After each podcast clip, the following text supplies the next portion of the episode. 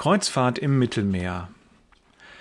Viele meiner Gedanken drehen sich darum, was ich tun kann, um Menschen für Jesus zu erreichen. Und gelegentlich werde ich dabei sehr deprimiert, so wie heute Morgen. Ich schreibe viel und ich bilde mir ein, damit den Missionsauftrag zu erfüllen. Aber tue ich das? Der Herr hat mir heute einen Impuls geschenkt, den ich dir weitergeben möchte. Denk mal so ein wenig darüber nach, was du über Jesus in der Bibel liest. Gibt es eine Stelle, an der Jesus aus heiterem Himmel auf jemanden zugeht und sagt, Hey du, ich bin der Messias? Ich kann mich nicht erinnern, dass Jesus so plump mit der Tür ins Haus fällt. Nicht so, wie ich es oft tue. Und du vielleicht auch. Aus der Erinnerung würde ich sagen, bei Jesus ist es genau andersherum. Bevor Jesus sich offenbart, kümmert er sich. Oder um es anders auszudrücken, erst die Beziehung, dann die Mission. Mit diesen Gedanken bin ich lange noch nicht fertig und ich gestehe, ich empfinde sie als sehr unbequem. Ich weiß noch nicht, wo sie mich hinführen. Aber eins kann ich schon sagen, sie klingen nach Arbeit und nach Selbstaufgabe. Sie klingen, als ob ich aufpassen muss, dass ich es mir mit meinem Schreiben nicht zu einfach mache.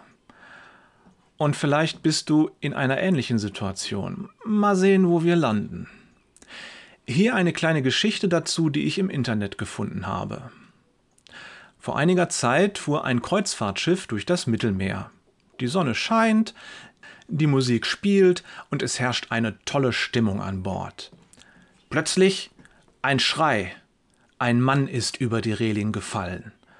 Mehrere Passagiere beobachten den Sturz und sehen den Mann hilflos im Wasser treiben. Er kann nur sehr schlecht schwimmen und ruft um Hilfe. Der erste Passagier reagiert beherzt und ohne Zögern. Er reißt sich den Rucksack vom Rücken, kramt darin herum und nach ein paar Sekunden findet er es, ein Buch über das Schwimmen. Hier, Bruder, nimm das, ruft er laut und wirft dem Mann das Buch in die Arme. Lies und mache, was dort steht, dann kann dir nichts passieren. Ein zweiter Passagier ist erschüttert. Das kann doch nichts werden, denkt er bei sich und hüpft beherzt über die Reling. Er ist ein guter Schwimmer, und so beginnt er unverzüglich um den Mann herumzuschwimmen. Schau mir zu, schau genau, was ich mache. Mach genau die gleichen Bewegungen.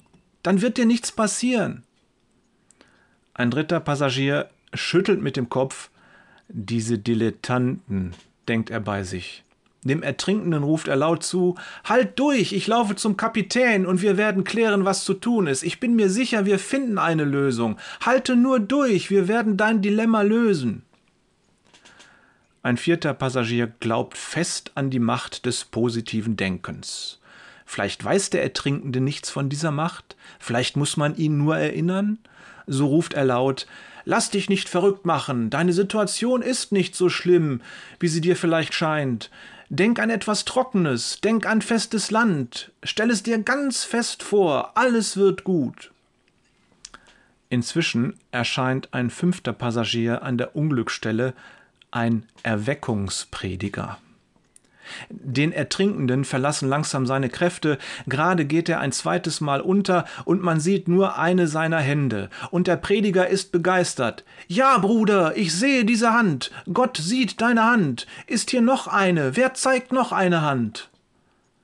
In diesem Moment springt ein Mann mit vollem Anlauf in einem Kopfsprung ins Wasser, er krault zu dem Ertrinkenden, und kann ihn mit großer Kraftanstrengung und unter dem Einsatz des eigenen Lebens gerade noch vor der Schraube des Ozeanriesen wegziehen.